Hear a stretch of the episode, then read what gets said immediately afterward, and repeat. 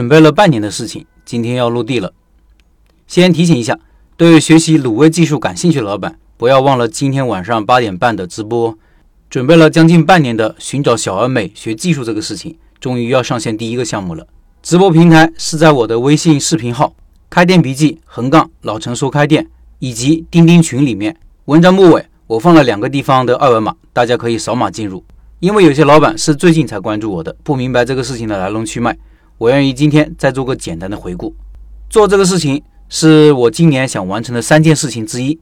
如果各位有印象的话，去年年底我写了篇文章，说了今年想做的三件事情，促进社群资源的流动是其中的一件。我当时说，这几年我们社群发展的挺好，一共有一万多名各行各业的老板加入了，积累了至少三百多万字的真实案例。我也几乎每天会回答老板们的疑问。变成了我生活的一部分。不过目前主要还是以知识和教育为主。明年我想让社群好的资源流动起来，让价值更大化。这其实也是很多老板们的需求。不过这个想法还不是很成熟，还需要进一步把想法细化，看是否可行。当时只是有一个大概的想法，不知道做什么，也不知道怎么做。因为资源是一个很大的话题，感觉无从下手。后来以学技术这件事情为切入点，是因为有供应有需求，所以年后就开始筹备起来了。这个事情从起义到落地的全过程，我都记录下来了。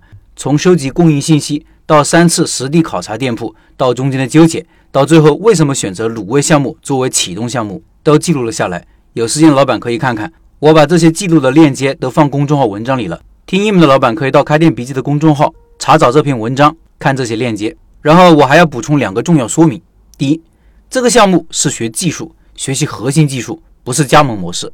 教授技术的老板不能有任何保留，不能控制任何原材料，也不能控制任何设备，以此保证学习者的后期开店的独立自主和利润水平。这其实是我一贯以来的观点和做法。